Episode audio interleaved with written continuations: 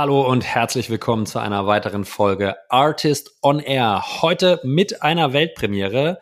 Der erste Resident Artist bei uns zu Gast. Zum wiederholten Male einer der Partner von Senovo Capital, Alexander Buchberger.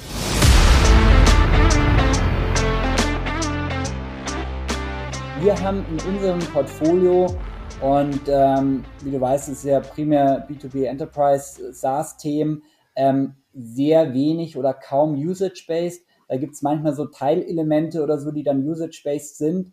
Und ähm, es ist aus meiner Sicht, gerade was dann auch, und es geht ja dann noch einen Schritt weiter, auch so Upfront-Payment und so weiter betrifft, was natürlich dann der Firma zugutekommt, dass du die Runway erweiterst, dass die Kosten schneller oder die Sales-Kosten schneller auch gedeckt werden und so weiter, ist, ist auch für eine Firma einfach klassisches ähm, ja, Fixed Rate Pricing, was zwar dann per Seat ist, was dann vielleicht feature-based ist, aber wo man zumindest sicher über einen gewissen Zeitraum Cash reinbekommt, ähm, nur vorteilhaft. Ja, ihr Lieben, wir haben uns ganz bewusst entschieden, den Alex wieder einzuladen, waren sehr beeindruckt und überzeugt von seiner Kompetenz, insbesondere im Enterprise SaaS-Bereich und haben die heutige Folge einem ganz speziellen Thema gewidmet, nämlich dem Pricing. Wir haben mit Alex gesprochen, 60 Minuten über alle Dimensionen, die mit dem Pricing zusammenhängen. Welche Pricing-Pakete machen initial Sinn? Sollte man äh, POCs bepreisen? Wie geht man mit Discounts um? Wie geht man mit Preiserhöhungen um? Ähm, welche Bundles machen Sinn? Welche Preisachsen in der grundlegenden Struktur gibt es? 60 Minuten. Ich hoffe mit sehr, sehr viel Mehrwert für euch rund ums Thema Pricing. Hört rein, gebt uns gerne Feedback, wie es euch gefällt, was euch fehlt, was euch gut gefallen hat. Ähm, wünsche euch jetzt ganz viel Spaß mit Alexander Buchberger und mit mir, Julius Göllner. Let's go!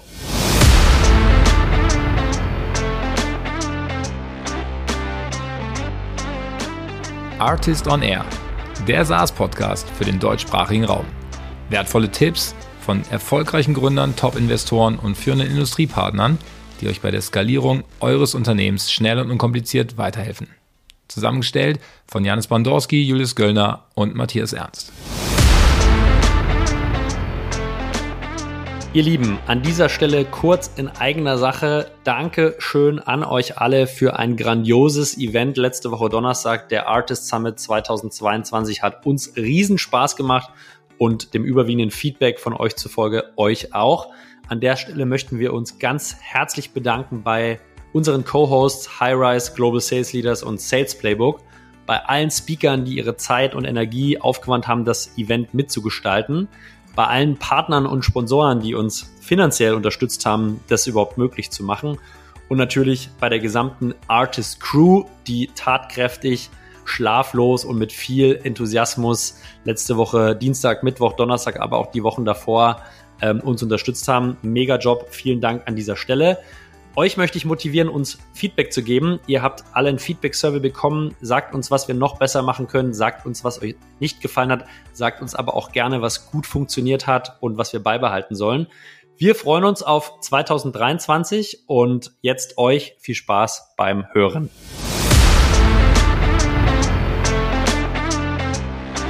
Heute mit einer Premiere bei Artist on Air. Der erste Resident Artist äh, ist wieder da. Äh, Alex, ich grüße dich. Hallo.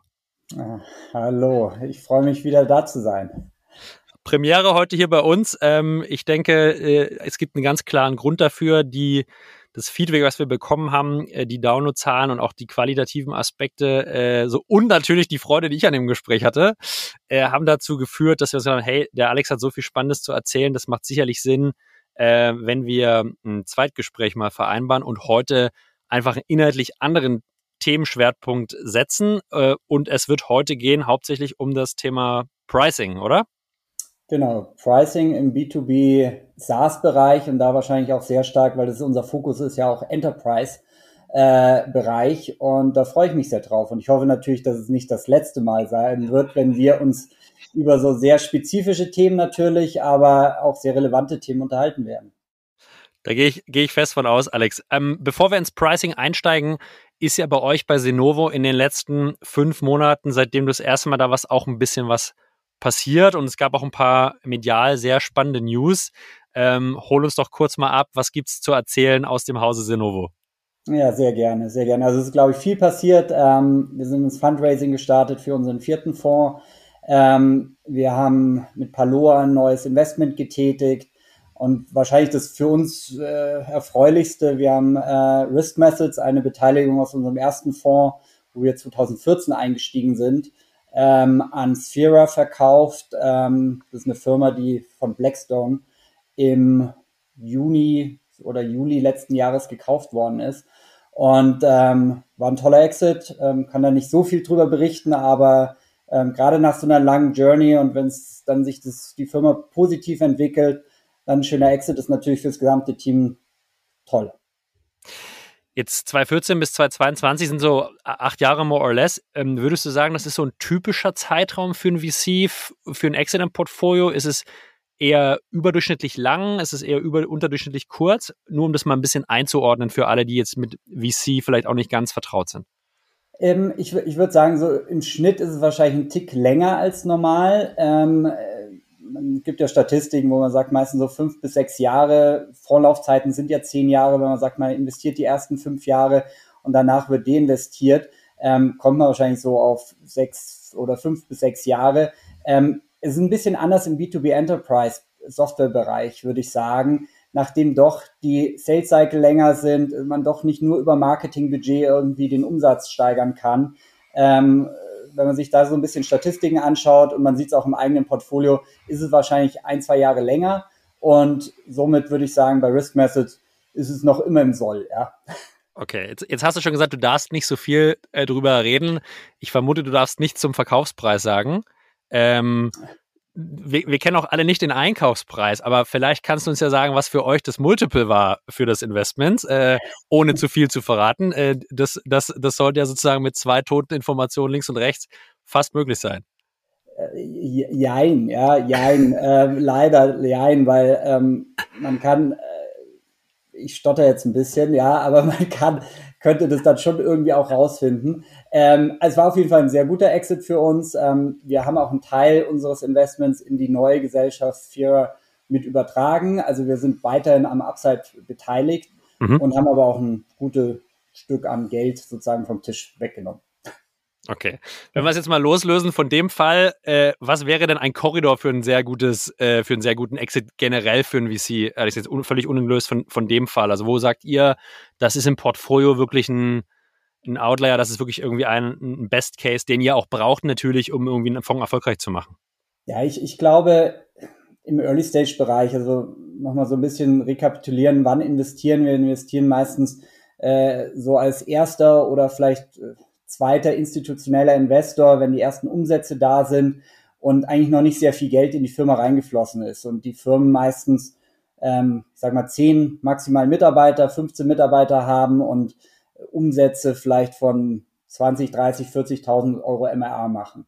Und ähm, da, da ist es dann schon so, dass im Endeffekt man Richtung diesen 10x, die man ja oft hört, ja, zehnmal Geld Return über die gesamte Zeit eigentlich schon in diese Richtung äh, schielt, ja. Ich würde aber trotzdem sagen, alles so ab 6, 7x ist, glaube ich, schon ein sehr ordentlicher Return. Ähm, und alles drüber hinauf nehmen wir natürlich sehr gerne mit. Ja, ihr Lieben, Alex hat gerade über spannende Multiples im Exit Case gesprochen und da ist eine kurze Überleitung zu unserem aktuellen Werbepartner ganz spannend. Ebner Stolz ist eines der führenden Prüfungs- und Beratungsunternehmen in Deutschland und wer jetzt bei dem Wort Prüfung zusammenzuckt, dem sei gesagt, dass es hier eben nicht nur um Jahresabschlüsse geht, sondern ein weitaus holistischer Ansatz im Raum steht. So lässt sich das Fachwissen aus der steuerlichen und rechtlichen Beratung sowie Prüfung beispielsweise in Transaktionen einbringen. Das heißt, falls ihr ein Unternehmen kaufen wollt oder einen Investor sucht, unterstützen euch die ExpertInnen von Ebner Stolz umfassend bei der Due Diligence, der steuerlichen Gestaltung und der vertraglichen Umsetzung. Was bei Ebner Stolz das Besondere ist, dass bewusst der Fokus auf Unternehmer und eine individuelle Betreuung gelegt wird. Kurz gesagt, Ebner Stolz ist einfach näher dran am Unternehmer. Falls das Thema für euch von Interesse ist, wendet euch gerne direkt an Christoph Eppinger, Wirtschaftsprüfer bei Ebner Stolz, am besten per E-Mail christoph mit ph.eppinger mit doppel-p at ebnerstolz.de oder über die Firmen-Homepage www ebnerstolz.de. Er unterstützt euch gerne oder verbindet euch mit dem für euch passenden Ansprechpartner. Und jetzt geht's weiter im Pod. Viel Spaß!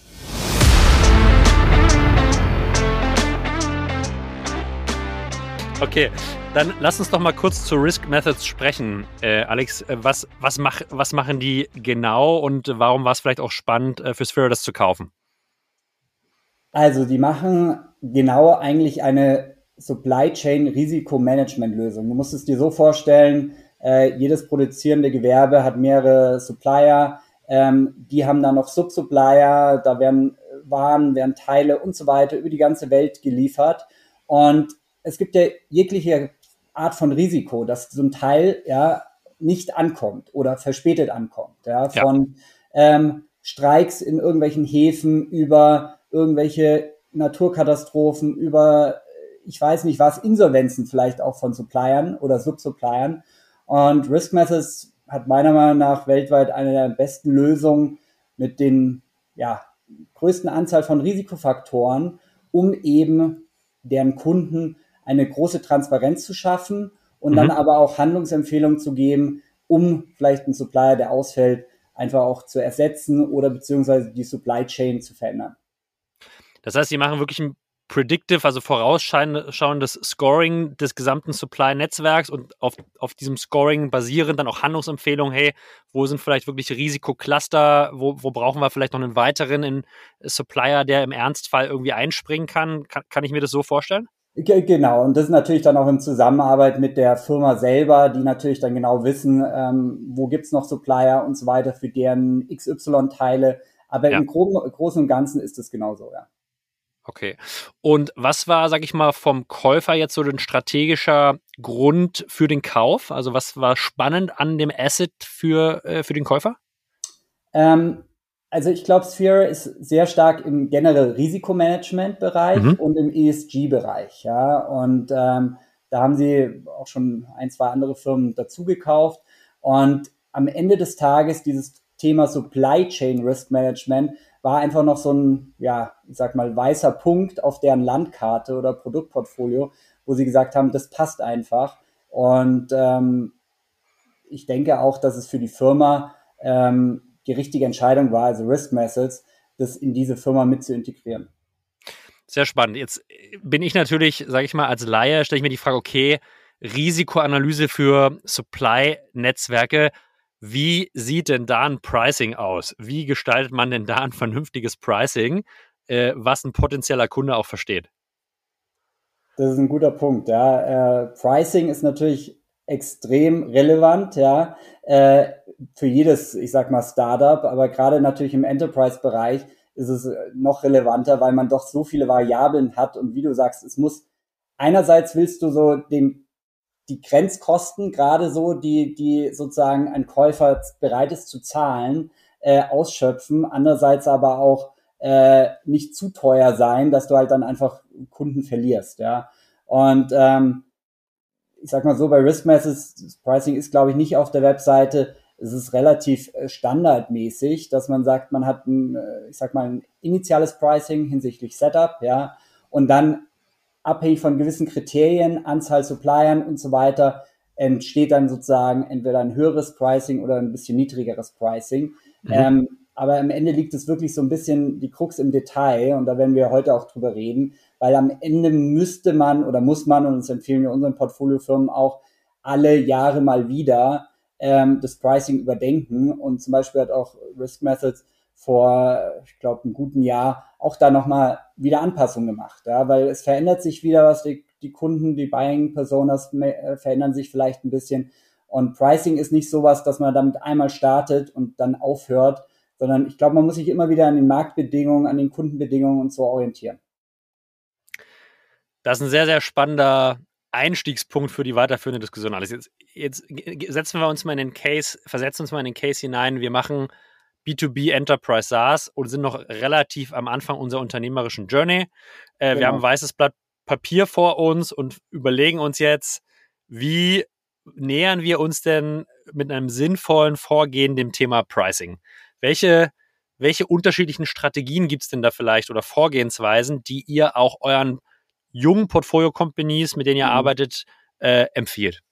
Ja, also das machen wir meistens sogar schon vor dem Investment, dass wir so eine Art, ein bisschen so einen kleinen Pricing-Workshop machen und sagen, okay, wo, ähm, was für Erfahrungen habt ihr denn gesammelt bis jetzt? Ja, mhm. meistens sind es ja die Firmen, wenn wir einsteigen, sind die Kunden ja, ich sag mal Family and Friends, ja, erweitertes Netzwerk und da wird eigentlich das Pricing eher so äh, in der Diskussion festgelegt, ja, aber das mhm. ist natürlich nicht skalierbar, ja. Ähm, aber das ist so der erste Schritt, wo, wo gibt es denn schon erste Erfahrungswerte? Weil man muss ja ganz klar sagen, ähm, das Pricing ist ja dann extrem abhängig, wo bekommst du eigentlich deine Kunden her? Ja? Ähm, was ist die Buying-Persona? Ein gutes Beispiel zum Beispiel ist, wir schauen uns dann eigentlich die gesamte Go-to-Market, ähm, ja, ich sag mal die Go-to-Market Supply Chain, jetzt sind wir wieder bei Supply Chain an und sagen, naja, wir fangen ja beim Marketing an, ja. Gehen wir denn, äh, finden wir unsere Kunden auf Messen, ja? Ähm, gehen wir mit den unseren Kunden eher über Online-Marketing auf die zu, ja? Ähm, wer sind eigentlich unsere Kunden, ja? In welche, aus welchen Kanälen kommen die? Wollen wir dadurch äh, können wir dadurch eher ein höheres Pricing irgendwie erzielen, weil unsere Kunden nur Großkunden sind oder eher kleinere, ja, haben wir eher eine Land and Expense Strategy, dass wir sagen, okay, wir schauen irgendwie jetzt mal, dass wir möglichst mit einem niedrigen Preis reinkommen, weil unser Produkt vielleicht doch etwas komplizierter ist zu erklären, ja. Und dann geht man im zweiten Schritt dann sozusagen mit weiteren Upselling oder so in den Kunden rein. Ähm, also da schauen wir uns wirklich ja, die komplette so ein bisschen Go-to-Market Supply Chain, ich weiß gar nicht, ob es ein offizieller Begriff ist, aber so nenne ich es mal an, ähm, ja. weil Pricing ist ja für alle relevant. Ja, Marketing Story, habe ich ein Produkt, was irgendwie High Quality äh, zeigen soll, dann ist das Pricing höher. Bin ich ein Massenprodukt, ja, wo ich eher sage, ich habe ein gutes Produkt, aber es ist günstig, ja.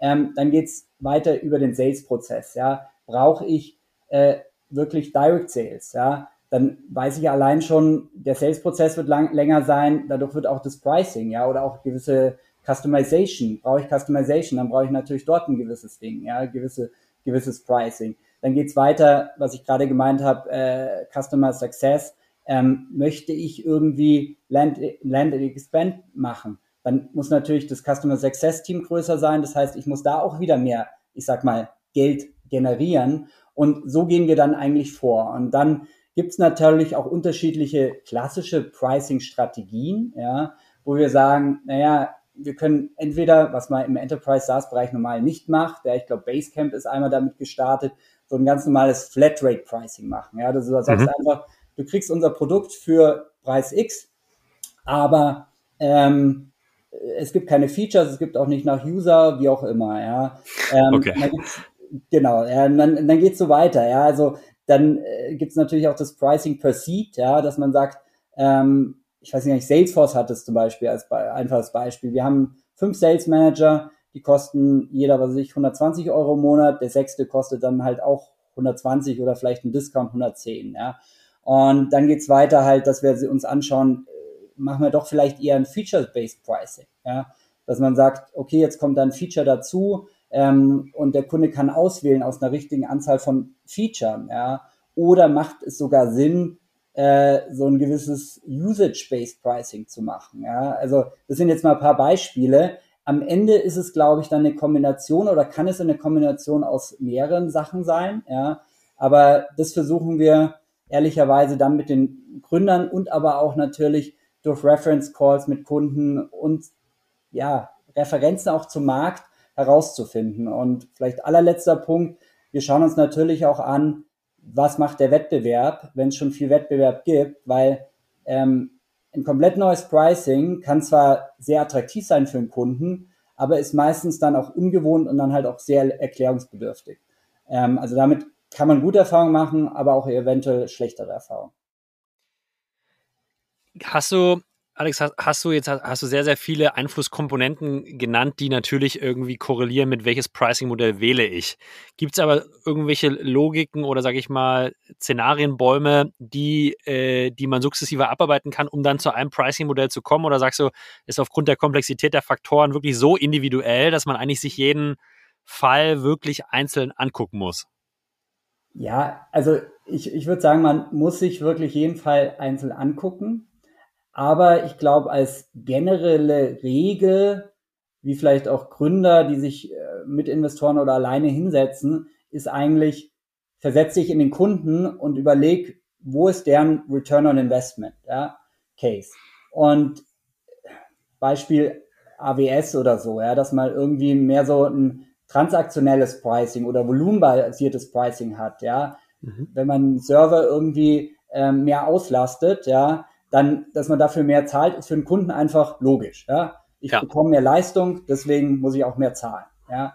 Oder das Beispiel von, von HubSpot zum Beispiel ist so, die haben, ähm, soweit ich weiß, glaube ich, mit Anzahl der ähm, Opportunities Leads, ne? oder Leads, ja, genau. genau. Ähm, das ist für einen Kunden einfach verständlich. Und da sagt er auch, okay, wenn ich ein klein bin und ich sag mal wenig Leads habe, dann muss ich weniger zahlen und wenn ich groß bin, muss ich mehr zahlen. Also ich glaube, diese Return on Investment und diese Kundenperspektive, das ist, glaube ich, das Wichtigste, womit äh, Gründer starten sollten. Und dann natürlich auch die verschiedenen, und da gibt's noch mehr, wie ich erwähnt habe, einfach zu überlegen, naja, Features, sind Features für den Kunden das Relevante ähm, oder ist es gar nicht das Relevante, weil ein Kunde mit unserem Produkt braucht eigentlich alle Features, ja, weil sonst mhm. hat er gar keinen Nutzen. Und so geht es dann eigentlich weiter, ja.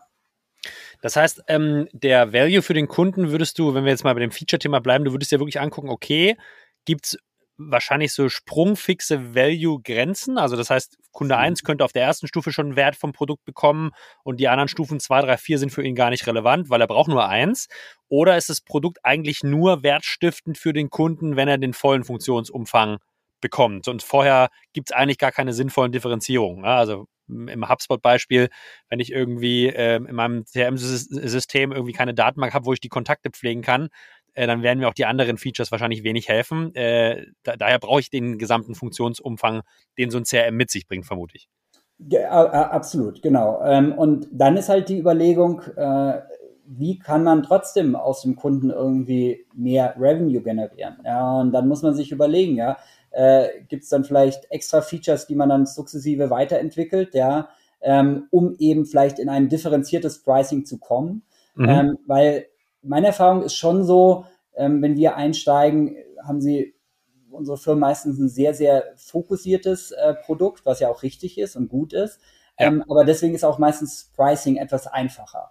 Und das entwickelt sich dann auch im Laufe sozusagen der Jahre. Und wie ich eingangs gesagt habe, also mir ist es sogar am liebsten, das Management-Team, Gründerteam einmal im Jahr auch zusammen mit uns, mit dem Beirat, übers Pricing diskutiert, ähm, als wenn man den Fall hatten wir auch schon mal, ähm, vier, fünf Jahre das Pricing gar nicht ändert, vielleicht einfach nur so ein bisschen von der Höhe, natürlich inflationsbereinigt und so nach oben geht, aber sonst nichts ändert, weil der Markt ändert sich und ähm, man sieht es ja am besten Beispiel On-Premise Softwarelösungen versus SaaS-Lösungen, ja, Mietmodelle, ja. Äh, komplett anderes Pricing und es tut den Firmen gut und die Kunden akzeptieren es auch, weil sie vielleicht nicht wie bei On-Premise-Lösungen äh, den größten Teil gleich am Anfang zahlen müssen. Ja. Das ist eigentlich ein total logischer Punkt aus meiner Sicht, aber einer, der wahrscheinlich ganz, ganz oft gar nicht beachtet wird. Ja? In so einer frühen Phase, wenn sich das Produkt extrem schnell entwickelt und auch extrem schnell weiterentwickelt, entstehen natürlich auch durch diese Produktentwicklung immer wieder neue Opportunitäten und immer wieder neue Töpfe an Value, die man bespielen kann. Ja. In unserem HubSpot-Beispiel gibt es da mittlerweile irgendwie ein CMS-System, ja, was man irgendwie dazu buchen kann. Es gibt jetzt, glaube ich, eine Operations Suite seit diesem Jahr. Das sind jetzt, das sind einfach komplett neue Module, neue Funktionalitäten, die man dann natürlich auch zusätzlich preisen kann, neben der Per Lead im eigentlichen äh, CRM-System. Also äh, super spannender Punkt und ich würde unterschreiben, ich glaube, Pricing guckt man sich in der Frequenz zu wenig an, weil es ja auch irgendwie ein painvolles Thema ist, einfach weil es komplex ist, weil es irgendwie auch viel Gespräche äh, erfordert, weil es auch viel einfach hypothesenbasiertes Arbeiten und auch, äh, sage ich mal, so ein bisschen Try and Error ist. Äh, aber das, da liegt schon auch viel, viel, viel Wert auch versteckt, wenn, wenn die Firma wächst, oder? Ja, absolut, absolut. Also wir haben bei ein, zwei Firmen festgestellt, dass ähm, einfaches Beispiel, man äh, mit Pricing-Änderung, ja, ähm, gerade was dann so Upselling betrifft, was auch vielleicht APU, also Average Revenue per Unit oder per Customer betrifft, man echt viel rausholen kann, weil man ist ja so ein bisschen immer in, äh, ist ein gewisses Henne-Ei-Problem. Am Anfang möchte man natürlich viele Kunden gewinnen. Man möchte keine Kunden eigentlich verlieren. Ähm, und man ist dann vielleicht auch im Pricing etwas flexibler. Ja? Und ähm, un unser Ziel ist immer, und das, damit sind wir sehr gut gefahren, eigentlich mit zwei Punkten. Erstens, was du gesagt hast, ist Trial Error. Wenn du neues Pricing einführst oder wenn du das erste Mal ein Pricing einführst, ist es, glaube ich, total relevant, dass man so ein bisschen A-B-Testing macht. Ja, ja ähm, definitiv. Äh, mein Vorschlag ist auch immer, gerade im Enterprise-Bereich, wie ich vorhin auch bei Riskmasses gesagt habe, ähm, oft ist ja das Pricing nicht auf der Website, das ist äh, im SMI oder im B2C-Bereich natürlich was anderes. Da kann man etwas schlechter A-B-Testing machen, weil man mehr Transparenz hat. Aber dass man wirklich mal sagt, man hat zwei SDRs, die mit dem Pricing loslaufen, ja, und es bei Demos oder wie auch immer dann äh, gegenüber dem Kunden präsentieren oder dann natürlich äh, Sales Manager, wenn es im späteren äh, Prozess erst zu einem Pricing-Thema kommt. Und zwei eben, ähm, die ein anderes Pricing haben und dann schaut man mal, was funktioniert besser, ja, und äh, hat wirklich wöch wöchentlich oder alle zwei Wochen einen Austausch und ähm, merkt dann ziemlich schnell, ähm, auf was reagiert der Kunde allergisch, auf was vielleicht auch nicht, ja, ähm, am Ende weißt du es natürlich erst, wenn er den Vertrag unterschrieben hat. Aber, aber das ist, glaube ich, extrem wichtig, dass man da auch etwas ein bisschen austestet. Ja, jetzt würde ich mal eine Komponente von vorhin nochmal äh, hinterfragen, also, und zwar Usage-Based Pricing. Ne? Also, ich mhm. glaube, ich, also super spannende Komponente, um das, das AWS-Beispiel zu nehmen. Nichtsdestotrotz höre ich von Gründern immer wieder, ja, wir verkaufen zur Enterprise und äh, die brauchen Budgetsicherheit und Usage-Based ist schwierig, dann weiß der Controller nicht, wie er das einpreisen soll, das ist denen irgendwie zu unsicher. Was sind eure Erfahrungen mit diesen Argumenten und ähm, wie kann man als, als Gründer äh, damit umgehen oder sich dem Thema, Thema Usage-Based Pricing nähern?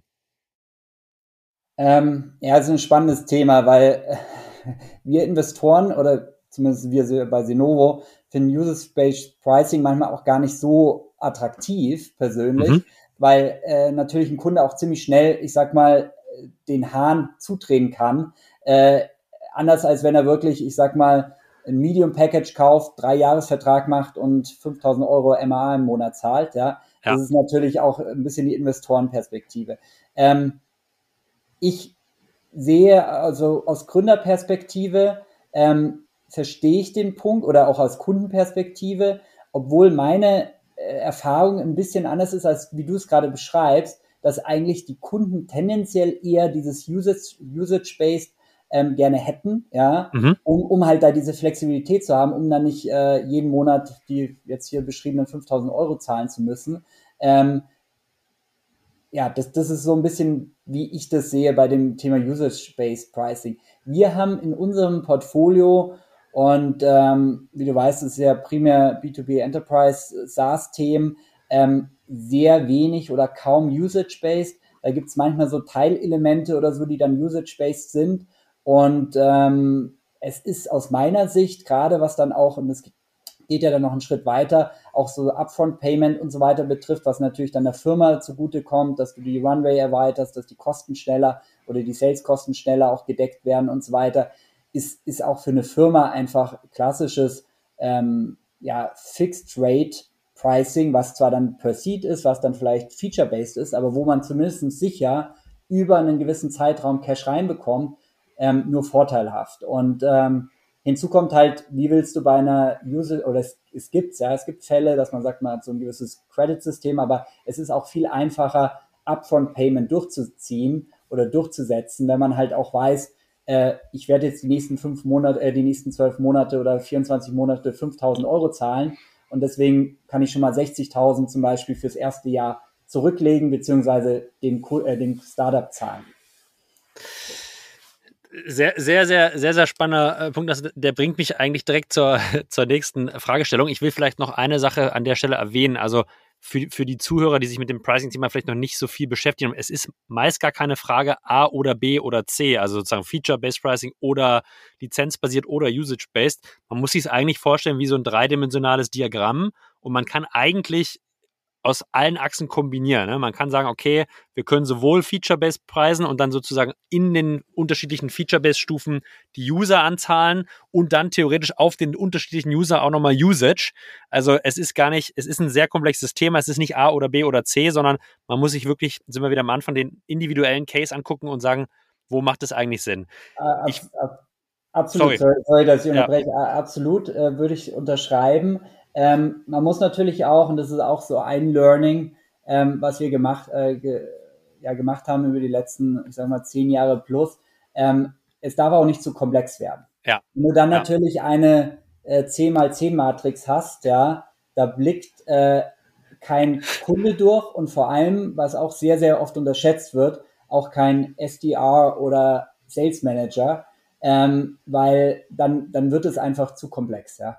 Ja, definitiv und gerade am Anfang der Journey, wenn das Produkt auch noch nicht HubSpot ist, glaube ich, macht es Sinn, das Pricing eher nicht so komplex aufzustellen. Äh, da, da stimme ich dir vollkommen zu. Du hast einen spannenden Punkt gerade erwähnt, der auch für viele Gründer immer ein riesengroßes Fragezeichen ist, ja. Payment Terms. Ja, also wie sagen wir mal, wir haben das Pricing jetzt festgesetzt, wann und wie charge ich den Kunden? Ähm, charge ich irgendwie zwölf Monate vorab, natürlich super für den Cashflow, äh, charge ich den jedes Quartal, mache ich irgendwie äh, Autoverlängerung, charge ich den monatlich, dann kommen natürlich die großen Enterprise, die sagen, ja, ja, ja, 120 Tage Zahlungsziel, äh, sonst machen wir hier gar nichts. Also wie gehe ich gerade im Enterprise-Bereich, wo ihr viel Erfahrung habt mit dem eigentlichen Druck des Kunden um oder der, der Verhandlungssituation und was würdest du sagen, ist so Best Practice im Pricing in Enterprise? Mhm.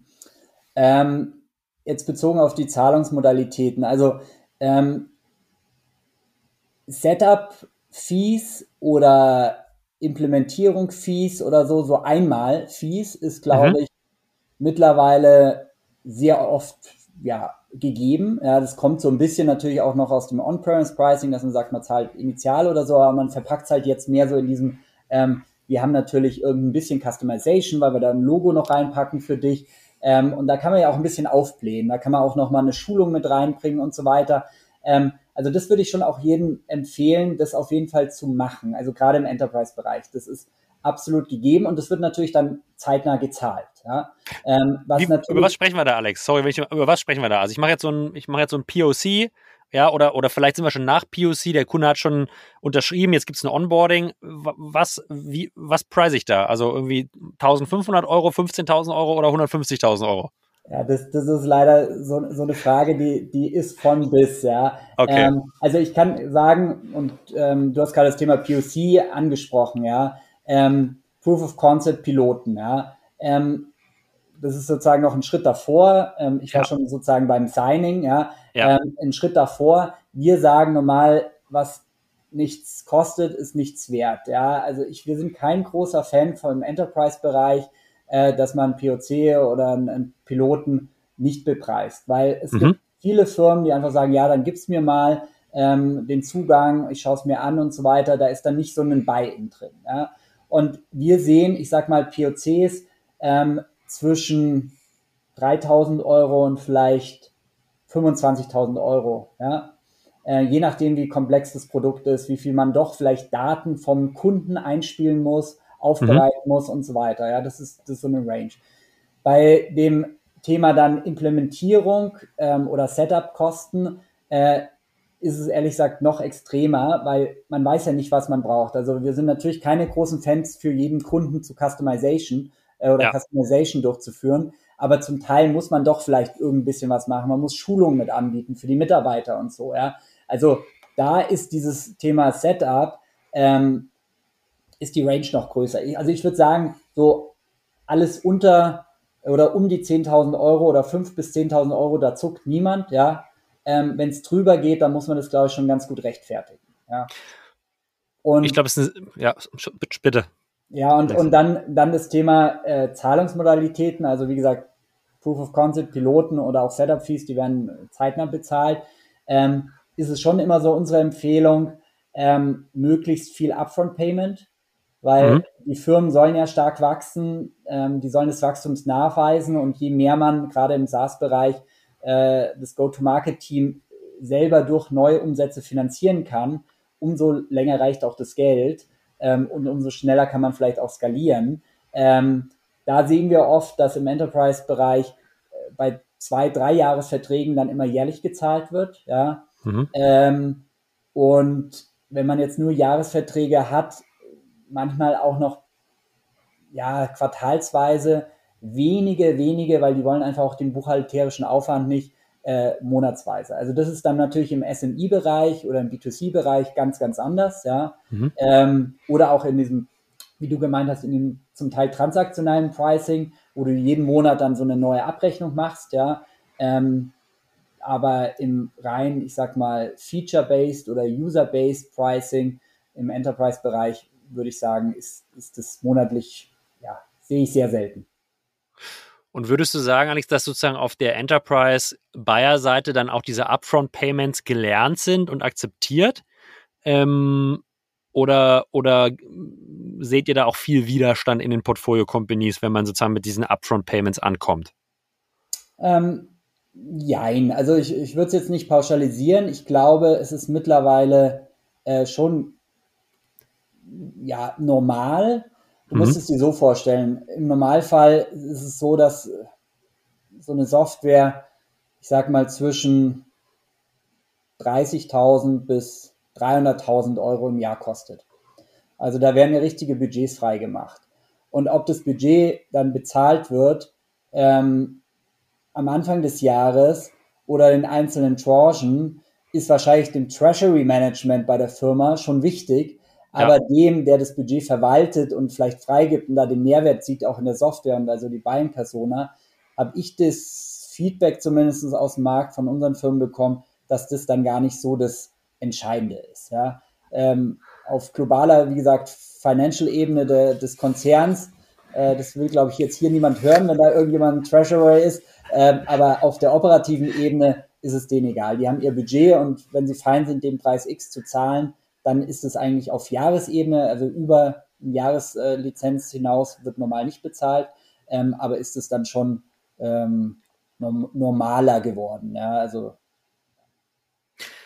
ich glaube, da sind zwei, drei sehr, sehr spannende und wertvolle Learnings und Tipps, Alexa, weil ich glaube, gerade als äh, junger Gründer oder, oder zumindest in der jungen Unternehmensphase, unabhängig des Alters, neigt man natürlich schon dazu, den POC vielleicht for free zu machen, weil man will das erste Logo gewinnen und man neigt vielleicht dazu, das Onboarding for free zu machen, weil der Kunde ist wichtig, ja, und man neigt dazu vielleicht zum äh, zu den Payment Terms zu sagen, ja, okay, äh, nach drei Monaten, weil äh, es erstmal wichtig, den zu bekommen.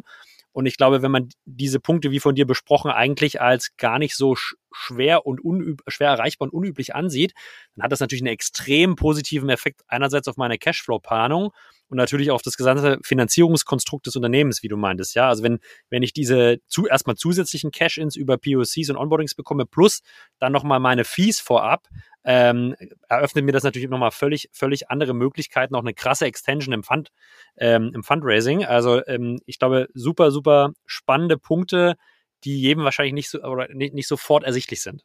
Ja, ich, ich glaube auch. Also Pricing ist sicherlich keine Rocket Science, aber es gibt halt einfach viele Punkte und deswegen gibt's ja auch äh, eigene Pricing-Beratung oder so, wie Simon Kucher und Co. und so, ähm, äh, wo man einfach sehr, ich sag mal, strukturiert rangehen muss. Und ich glaube, deinen Punkt, den du erwähnt hast, den würde ich noch ergänzen. Einmal, man muss, glaube ich, schon ein bisschen standhaft sein, auch gerade wenn wir über dieses AB-Testing und so sprechen. Man muss das mal drei, vier, fünf Monate durchziehen, ja, ja. wohl wissen, dass man vielleicht den einen oder anderen Kunden verliert, ja, aber nach hinten raus dann sozusagen ähm, ja, im Pricing hat was funktioniert, ja.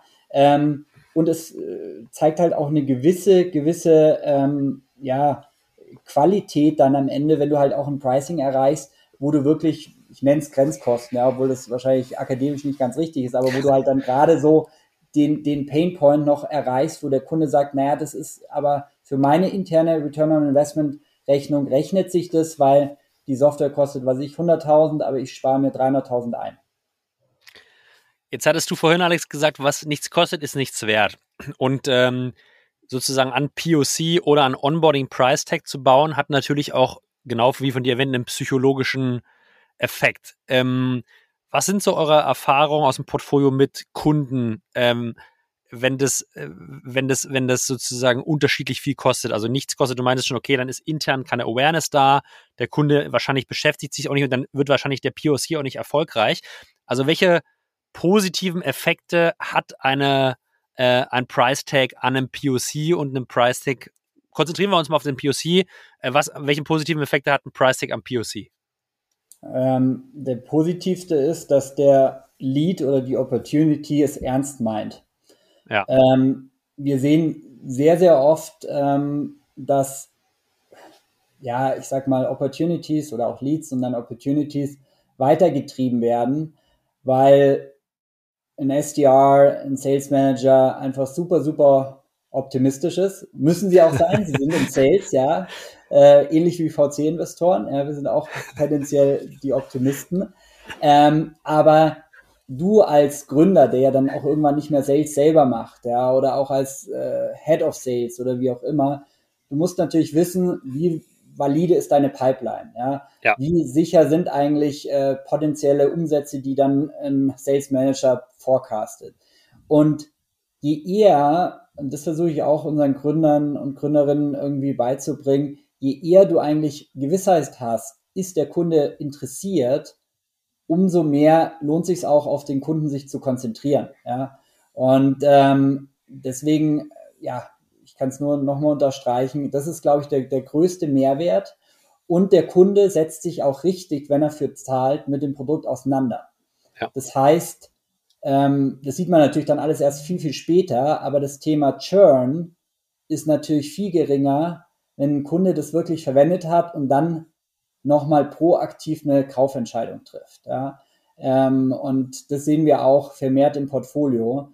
Ähm, und was dann noch in diesem Zusammen POC irgendwie, und gehört nicht ganz zum Pricing, aber ein bisschen Vertragsmanagement auch sehr, sehr hilfreich ist, dass man eigentlich, wenn man den POC sozusagen startet, wenn man über das Pricing des POCs gesprochen hat und sich geeinigt hat, ähm, Königsdisziplin ist natürlich dann Vertrag auszugestalten, zu sagen, okay, wir machen jetzt einen POC für 10.000 aber wenn der gut ist, mhm. dann machen wir auch gleich einen Jahresvertrag über, was weiß ich, 40.000 Euro. Ja, und das ist alles in einem Vertrag drin.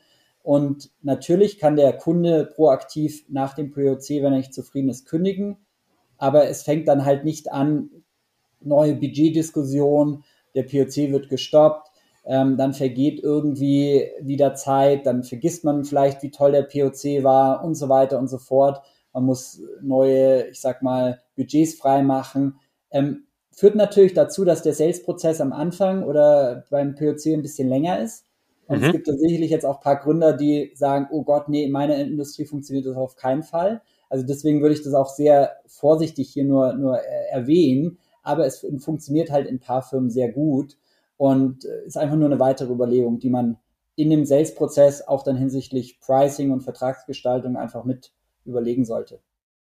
Es wirkt quasi als natürlicher Selektor äh, schon zeitig in der, in der Pipeline, führt dazu, dass man sicherlich in der Stage 4 POC mehr, mehr aussortiert, äh, was natürlich psychologisch für den Sales Rep erstmal schwierig ist, aber spart dir halt extrem viele Ressourcen äh, und auch Gelder, weil die Leute natürlich, die du in den POC reinschiebst, dann spätestens in der nächsten Stage aus outopten würden. Ähm, daher halte ich das für einen sehr spannenden Hinweis von dir, Alex, und äh, macht aus meiner Sicht total, total viel Sinn. Ich würde gerne mal einen weiteren Aspekt in die Diskussion einbringen. Und zwar, wenn wir über Net Revenue Retention denken, klar, es gibt sozusagen immer die Möglichkeit, über neue Features, mehr User, mehr Usage sozusagen wirklich NAA zu steigern. Aber jetzt sind wir gerade in einem in einer Marktsituation, wo Inflation extrem steigt und wir, wir gehen jetzt mal davon aus, dass sich mein Produkt gar nicht weiterentwickelt, die User auch nicht und die Usage auch nicht. Alles bleibt stabil. Ja, jetzt, jetzt habe ich aber sozusagen trotzdem 10% Inflation und äh, überall wird diskutiert über Preiserhöhung auf, der, auf dem aktuellen Status quo. Mhm. Ähm, wie ist eure Sicht auf das Thema? Äh, und äh, Anschlussfrage natürlich, ähm, wie brieft ihr eure Portfolio-Company mit dieser aktuellen Diskussion umzugehen? Mhm. Ja, wichtiger und relevanter Punkt. Ähm, vielleicht nochmal einen Schritt zurück, aber in, genau in diese Richtung. Wenn du jetzt einen Dreijahresvertrag hast, ja, ist im Normalfall schon Jahr eins, was ich, es sind 10.000 Euro, es ist dann meistens schon fixiert, dass im nächsten Jahr der Preis um, was ich, 10 Prozent zum Beispiel steigt. Ja? ja. Also du hast gerade bei so langfristigen Verträgen hast du da schon so eine, ich sag mal, so eine Inflationsanpassung. Äh, ja? Ähm, äh, wenn es jetzt natürlich so Situationen sind wie, wie heutzutage, ja, wo die Inflation schon zum Teil durch die Decke geht, bist du natürlich mit so langfristigen, ver, ver, langfristigen Verträgen eher auf der äh, negativen Seite. Ja. Ähm, wir, bin ich auch ganz ehrlich, wir sammeln jetzt aktuell noch gerade Erfahrung damit, mhm. ja, ähm, wie man damit noch stärker oder besser umgehen kann. Ähm, nachdem unser Pricing oft nicht sehr, ich sag mal, transparent auf irgendwelchen Webseiten ist, ja, ähm, kann man natürlich bei Neuabschlüssen einfach sukzessive das Pricing halt mal anziehen und probieren, ja, einfach mal dasselbe ja. Feature und so weiter. Das, das, das machen die Firmen auch zum Teil. Ähm, aber viel wichtiger ist es zum Teil dann, ähm, zu sagen, naja, alle schauen aufs Budget, alle schauen da drauf und so weiter, dass wir jetzt im Moment hier auch äh, die Kosten nicht so hoch treiben. Lieber dann mit dem normalen ursprünglichen Pricing reingehen und dann, was ich gemeint habe, äh, vorausschauend lieber dann die Erhöhung ja, im Jahr drauf statt 10% vielleicht auf 15% hochfahren. Ja. Ähm, aber bin ich auch ehrlich, so eine Situation, äh, wie es jetzt ist, gerade auch mit der Inflation und so weiter, äh, habe ich in den letzten zwölf Jahren in meinem VC-Umfeld noch nicht so erlebt und da sind wir auch noch am Lernen. Ja. Ja, das verstehe ich. Aber ich höre raus, also sozusagen bei Neukunden eher aufgrund des Preisdrucks auch im Markt und der Psychologie und der Unsicherheit, die gerade herrscht, lieber ja eins Status quo bleibt, gleichbleibend reingehen oder, oder günstiger mit aber einer klaren äh, Zielstellung oder einer klaren Verankerung auch im Vertrag im Jahr zwei dann signifikant höher zu erhöhen was machen wir mit den Bestandskunden? Also wir haben jetzt die Bestandskunden, sagen wir jetzt mal, wir haben nicht den Fall, dass der Vertrag drei Jahre ist und zwei Jahre weiterläuft, sondern die Verträge laufen jetzt zum 30.09. heute aus. Ja, äh, was mache ich mit meinem Bestandskundenset im Enterprise? Was mache ich mit denen? Ja, man, man, hofft ja, dass man ein gutes Customer Success Team hat, äh, die den Bestandskunden gut kennen. Ja, und im Normalfall haben ja Customer Success äh, Manager auch vor Vertragsende immer wieder Touchpoints, ja, egal wegen Upselling, wegen wenig Usage oder besonders viel Usage und dass man das irgendwie dann nochmal ausbauen kann. Ähm, und da bekommt man, glaube ich, schon ein Gespür. Ähm, aus unserer Erfahrung ist, oder generell jetzt unabhängig von der Inflation und so, unsere Erfahrung ist, dass ein Kunde schon immer versteht, dass ein Preis nach oben geht nach einer gewissen Zeit, ja, wenn Vertrag ausläuft. Ähm, vor allem, wenn er auch merkt, dass sich die Software weiterentwickelt hat. Und natürlich nicht äh, ein Kunde, der vor drei Jahren abgeschlossen hat, drei Jahresvertrag hatte, ähm, der bekommt natürlich nicht jedes Feature dazu. Da wird dann auch mal Customer Success anrufen nach einem Jahr und sagen, wir haben hier ein neues tolles Hammer-Feature, es kostet XY. Ähm, aber ich bin schon der Meinung, dass so Features, die die Kernfunktionalität betreffen, sollte der Kunde gerade, deswegen haben wir ja Cloud-Lösungen, ja, sollte er auch sehen, dass sich was weiterentwickelt. Mhm. Und da dann zu sagen, und dann kann natürlich, wie du das erwähnt hast, Inflationsthema und so weiter, kann natürlich dann einfließen mit in, in das Pricing zu sagen, ähm, Herr Müller, ja, ähm, unser neues Pricing ist statt 1000 Euro halt 1200 Euro aber jetzt nicht wegen Inflation offiziell, sondern wir haben ja die letzten Quartale dieses Feature, das Feature weiterentwickelt, das haben Sie auch gesehen. Und wir bauen natürlich unser Entwicklerteam immer weiter auf und wollen natürlich immer noch mehr liefern und so weiter und so fort. Und deswegen ähm, muss es halt jetzt leider 20 Prozent teurer sein. Mhm. Das heißt, du würdest die Preiserhöhung sozusagen eher am zusätzlichen Value-Add des Produktes dann knüpfen weil es auch wahrscheinlich für den Käufer auf der anderen Seite auch rational gut erklär erklärbar und verständlich ist, oder? Absolut. Und da wieder, was ich eingangs gesagt habe, immer wieder zu überlegen, Kundenperspektive und Return on Investment. Ja. ja. Wenn er da irgendwie ein Feature kennengelernt hat vor einem halben Jahr, wo er noch schneller irgendwelche, ich weiß nicht, Analysen fahren kann, ja, dann merkt er, er spart sich Zeit und kann gedanklich da auch einfach mal eine Rechnung aufstellen. Ähm, also das würde ich schon empfehlen. Ja, ich glaube, es geht auch anders, aber ich glaube, es kommt viel besser an, wenn man es so macht. Würde es aus deiner Sicht Sinn machen, sozusagen Product Usage, also wie nutzt ein Kunde ein Produkt über den Zeitverlauf? Wie nutzt ein Kunde vielleicht auch neue Features, die während der letzten Vertragslaufzeit dazugekommen sind? Wenn man da mal analytisch drangehen würde und die konstant tracken würde und dann sozusagen zum Zeitpunkt der Vertragsverlängerung sagen würde, hey, beim letzten Vertrag hast du folgende Funktionalitäten genutzt. Hier ist es das Data KPI Set für in, den letzten, in der letzten Periode hast du deine Usage extrem erweitert und so neuen Features benutzt. Deswegen musst du jetzt auch mehr zahlen. Ähm, siehst du sowas, dass jemand sehr analytisch über diesen zusätzlichen Value Add rangeht? Ähm, ja, ich sehe es zum Teil. Ich wäre auch froh, wenn ähm, jede Firma, aber das ist auch nicht realistisch. Ähm, wie gesagt, ich bin kein Entwickler, aber äh, dass man wirklich immer genau trackt, welcher User genau welche Buttons und alles Mögliche nutzt. Ja, ja. Ähm, wir versuchen da schon unsere Firmen in die Richtung äh, ja auch zu motivieren. Ja, aber so was ich so mitbekomme, es ist jetzt auch nicht äh, total easy. Ja. Ähm, ich glaube schon, ich glaube schon, ähm, wie du das auch gerade beschrieben hast, dass das ein, äh, ja, ein gutes äh, Argument wäre. Ja, es macht ja im Endeffekt Customer Success schon so, gerade was Churn Prevention betrifft und so, wenn jetzt ein Kunde sich länger nicht eingeloggt hat oder irgendwie keine Features nutzt oder so, was auch immer, ähm, dass dann Customer Success Management anruft und sagt, äh, was können wir tun, dass du es wieder nutzt, ja.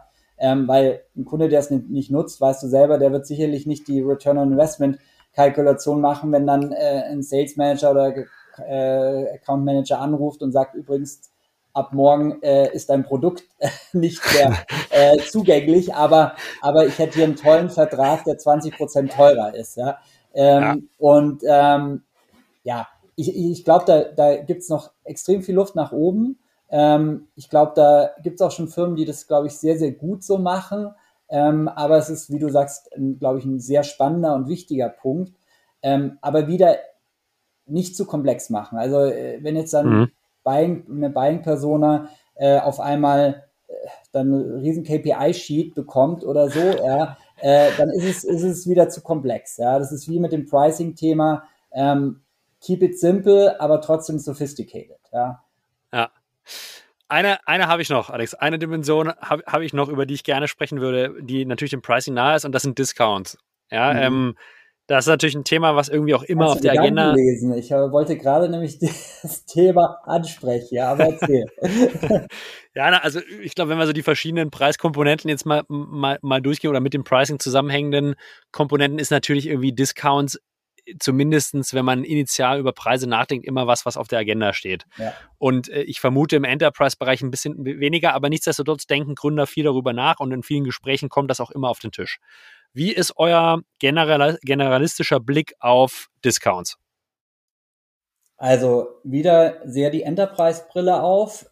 Wenn eine Softwarelösung durch den Einkauf gehen muss, ja, durch die Einkaufsabteilung und nicht irgendwie der Nutzer das Budget direkt freigeben kann, was bei Firmen wie BMW und Siemens ab einer gewissen Größe nicht der Fall ist, würde ich immer schon mal 20 Prozent draufschlagen, weil die versuchen dich bestimmt 20 Prozent runterzuhandeln und dann sind beide glücklich. Ja?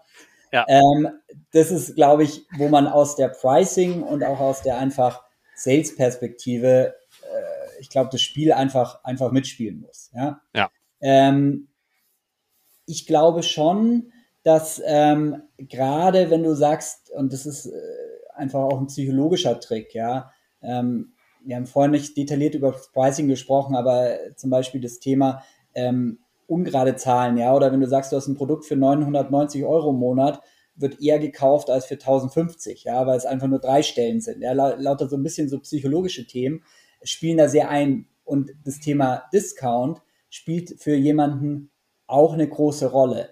Sprich, wenn ich dir jetzt sage, du kriegst das Produkt ja für statt 1050 Euro für 950 Euro, ähm, und wenn du aber dann noch ein Jahresab äh, Abo abschließt oder einen Jahresvertrag abschließt, statt monatlich kündbar, kriegst du 900 Euro. Und wenn du dann noch alles Upfront-Payment machst, kriegst du 850. Dann ist jemand ziemlich schnell geschmeichelt und denkt, ja, cool, ich kriege einen Discount. Ja?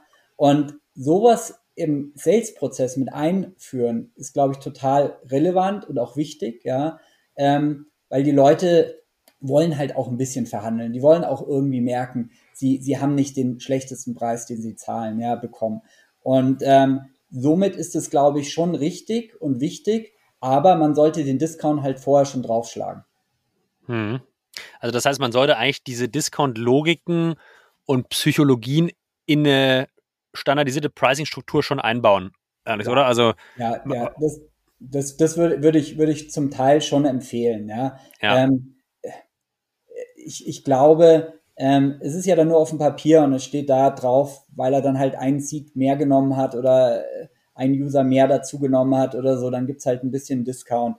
Ähm, das das finde ich, finde ich, glaube ich, relevant. Nichtsdestotrotz, ähm, was unten auf dem Angebot draufsteht, geht nochmal durch einen Einkauf und da wird nochmal ein Discount verlangt und das, das sollte man natürlich auch berücksichtigen. Und also ich habe jetzt mehrmals von dir gehört, dass bei vielen Portfolio-Companies das Pricing nicht auf der Website steht äh, im Enterprise-Bereich und viele ja, ich, der Sachen, die wir gerade. Ich hoffe, dass das auch stimmt. Ich bin jetzt nicht vorher alles durchgegangen, aber ich, äh, bei paar steht's ja, aber äh, bei vielen nicht, ja.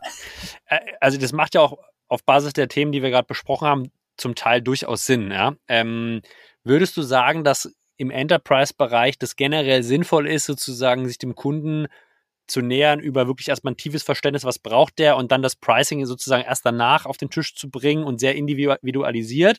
Ähm, oder oder gibt es aus deiner Sicht noch andere Gründe, warum, warum das Pricing nicht transparent ist bei einigen oder vieler eurer Portfolio-Companies? Mhm. Also was, was, was für Gründe sprechen noch dafür, das nicht transparent zu machen? Ähm, also ich glaube, also sprechen auch Gründe dafür, es transparent zu machen. Ja, also mhm. es ist äh, beide Richtungen. Ja, ähm, ich glaube gerade so ein bisschen und da, da muss man wieder ausholen, wo kommen eigentlich die Leads her und so weiter. Ja, es kommen ja auch einige Leads vielleicht über die Website und wenn du gerade so, so im Mid-Market oder so bist, ja, wo wir ja auch investieren, ich sage sag immer Enterprise, aber Mid-Market-Themen sind für uns auch relevant. Ich, nur diese ganz klassischen kleine Kleinstkunden oder so, das ist nicht so unser Fokus. Ähm, die gehen auf eine Website und denken, sehen da ein BMW-Logo, sehen ein Logo von Siemens, ein Logo von Telekom und denken erst, du bist ein SAP, das kann ich mir sowieso nicht leisten. Mhm, ja. Und da so ein initiales Pricing irgendwie im Trial oder so, man hat ja immer Small, Medium, Large Packages, ja. Mhm. Das Small Packages mal zu zeigen, das kostet nur, weiß ich, 1000 Euro im Monat. Das finde ich gar nicht so dumm zum Teil, ja. Mir geht's nur darum, dass eigentlich, weil da kommen die Leute trotzdem auf dich zu, ja, und sind nicht ja. abgesteckt.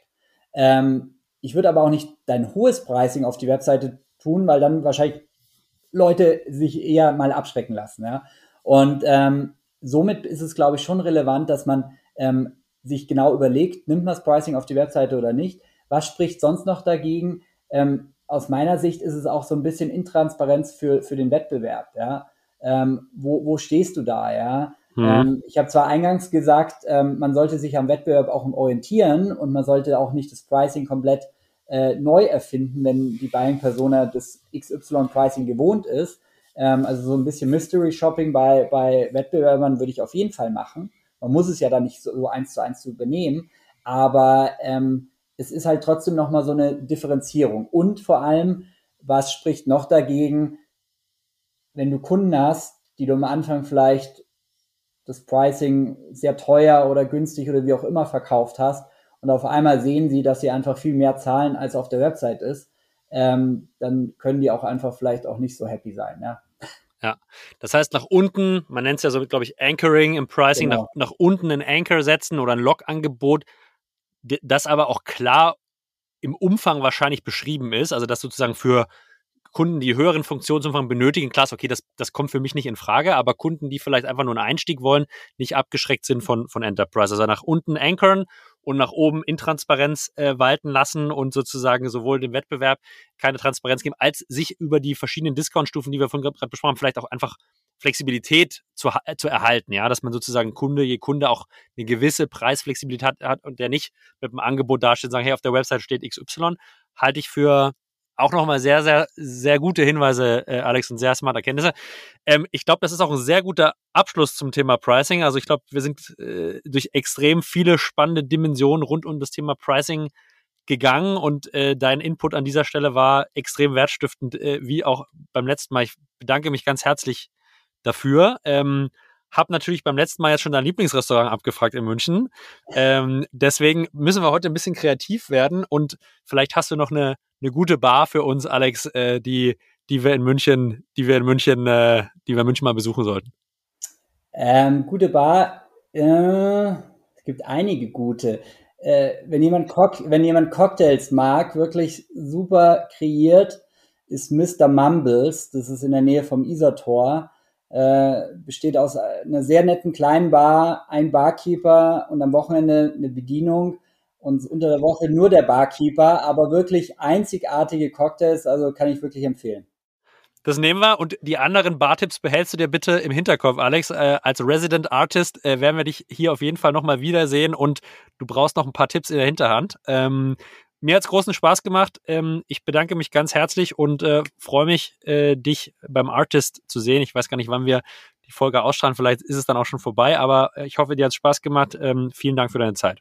Ja, hat mir auch super viel Spaß gemacht. Ich hoffe, ich konnte ein bisschen Einblick in das doch recht komplexe Thema Pricing äh, geben. Und ja, abschließend kann man nur sagen, Pricing wird nie zu Ende gedacht sein. Ja, man muss immer wieder ausprobieren, ein bisschen anpassen. Und ich freue mich schon aufs nächste Mal. Vielen Dank, Alex. Und äh, einen, einen schönen Abend, hat mir riesen Spaß gemacht. Mach's gut, mein Lieber. Wir sind hiermit raus. Ciao. Mach's gut, ciao.